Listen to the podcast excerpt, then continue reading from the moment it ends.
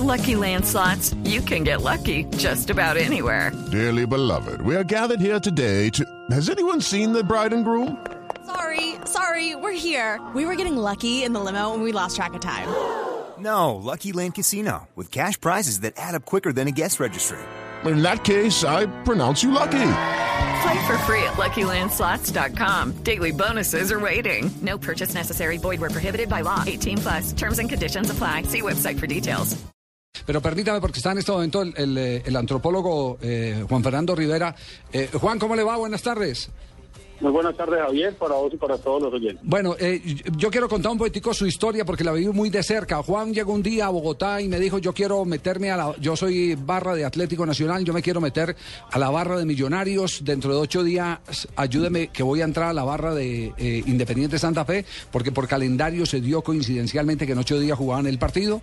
Él eh, conocía el tema de Nacional, se metió en las barras de Medellín, después hizo el trabajo eh, camuflado en las barras de América y del Deportivo Cali y sacó una tesis que a mí me llamó poderosamente la atención. Yo digo que en esa época la comporté incluso con un presidente de la Federación Colombiana de Fútbol que no le dio pelota y altos oficiales de la policía que tampoco le dieron pelota porque me parecía un documento que nos iba a servir de mapa, enseñar el camino para evitar todo esto que estamos viviendo en el, en el día de hoy. Pero a mí me llamó poderosamente la atención algo que, que Juan decía como conclusión en, ese, en esa eh, tesis eh, de grado y, y, básicamente se refería a la lucha eh, por territorios que van y la eh, trasladan al estadio para hacerse más visibles en eh, una sociedad que los olvida y que los ignora.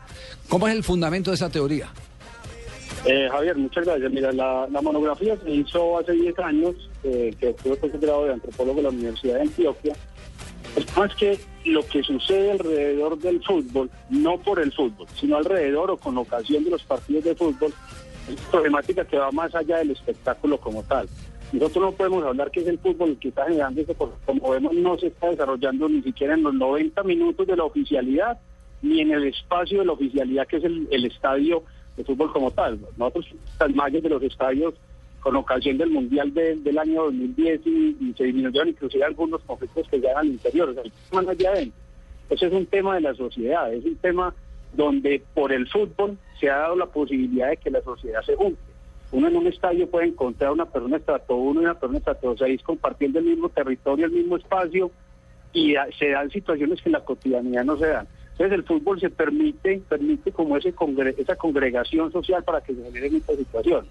Ahora bien, hay una cantidad de jóvenes y de grupos poblacionales que de una u otra forma en la cotidianidad han estado excluidos, con dificultades a nivel de, de, de cuestiones laborales, educativas, de salud, y encuentran en este escenario donde todos se representan una posibilidad de manifestar y de manifestarse muchas cosas. Que acá estamos hablando de una cuestión más coyuntural, más de cultura, más de ciudad, más de sociedad, que un tema propiamente del fútbol, que efectivamente se da con ocasión de los partidos de fútbol, pero que no es que se esté generando directamente desde ese territorio y desde esa dinámica particular. Ya, eh, Juan, ¿qué le representa a un muchacho irle a quitar la bandera a otro o, o por eh, portar una camiseta, eh, ir y meterle una puñalada? ¿Qué, ¿Qué, es lo que hay en ese, en, en, en ese, en ese acto? Eh, ¿qué, ¿qué, interiormente eh, lo satisface? A ver, Javier, hay un tema, hay, una, hay un tema de una de un conflicto simbólico que se podría mirar. Cuando yo me pongo una, una camiseta, yo me estoy diferenciando del otro. Y yo puedo tener un hermano que sea hincha de mi equipo rival y cuando estamos en el estadio, vulgarmente como se dice, nos podemos putear allá. Y ahí hay una confrontación simbólica que es válida, que es sana, que es catártica además dentro de lo que se puede generar en un partido de fútbol. El problema es cuando eso traspasa esa línea en lo simbólico y llega a la materialización. Yo no pensaría que, que se diga que es una cuestión de los jóvenes, porque entonces seguimos como esquematizando el grupo, la problemática a un grupo poblacional. Yo entonces pienso que este problema de la estructura tiene que ver con la policía, con los medios de comunicación, con los jugadores, con los mismos vendedores de los estadios. Esto es una cuestión estructural.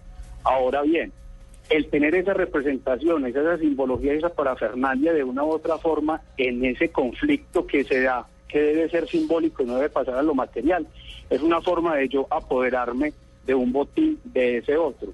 de ese rival, de ese contrario que está, con, con el que se está dando esa lucha simbólica en, en ese caso. El problema es que lo hemos llevado más allá de esa cuestión simbólica y esa, y cuestión social y cultural. Y nos estamos yendo a un terreno donde ya no estamos valorando ni la vida y donde ya el tema de la diferencia y el respetar al otro por ser otro y por ser diferente, que es precisamente lo que me da el valor a mí de identificarme, estamos olvidando ese tema de la, de la, de la tolerancia y estamos territorializando un conflicto. Esto es una situación que en otros momentos se daba por la música, en otros momentos se daba por si era roller o si era skate, o si era punkero, o si era metalero, o sea, es un tema que ya generaciones tras generaciones, sus conflictos y las tribus urbanas han estado presentes. Ya. Eh, ¿Y la solución es cerrar un estadio y decir no juega un partido? Pues Javier, pero es que ya eso ya ha pasado muchas veces. ¿Cuántas veces hemos cerrado estadios? Ah, bueno, entonces estamos de acuerdo. Usted- para mí esto es un acto de cobardía de los gobernantes que no tienen la capacidad, inclusive de, de- de- de- de- de los legisladores que no tienen la capacidad de mirar hacia donde están haciendo el problema. El foco del problema es que estamos criando un montón de muchachitos sin norte y terminan inmiscuidos en todo este, este tipo de tragedias que estamos viviendo hoy. Exactamente, Javier. Yo pienso que cerrar el estadio no está generando absolutamente nada. Nadie garantiza que el día de hoy las personas que hayan viajado desde Medellín o de otras ciudades a Bogotá a ver el partido, que hayan cerrado el estadio, posiblemente que no puedan ellos llegar. ¿Qué va a pasar con la plata de la boletería? ¿Qué va a pasar con la plata del día? Eso podría inclusive generar otro tipo de conflictos alrededor del mismo partido Claro. por una decisión mal tomada. Creo, eh, El cerrar el estadio, la- la- las camisetas no matan, las- la- los papeles no matan. Lo que mata es la intolerancia y lo que mata es la falta, la falta de educación y la falta de oportunidades laborales para muchas personas y la posibilidad de tener una normatividad clara, no solamente policiva, una normatividad que combine lo, coercitivo, entre comillas, pero que haya acompañada de procesos sociales, educativos, de fortalecimiento económico para la gente.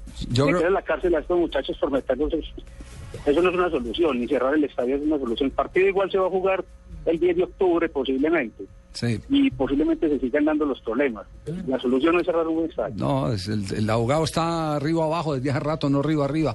Juan Fernando, muchas gracias eh, por acompañarnos. Lo estaremos molestando porque vamos a necesitar mucho del apoyo de ese documento maravilloso que usted realizó hace tantos años y al que nadie le paró bolas y hoy está viendo las consecuencias de no haber eh, eh, ¿Aplicado? aplicado parte de esos conceptos tan importantes. A Juan Fernando de Rivera Muchísimas gracias, Sí. muchísimas gracias Javier y el llamado es para que para que nos toquemos un poquitico. El, el- partido de fútbol y el fútbol hay que vivirlo con pasión, pero sin apasionamientos y eso es fundamental.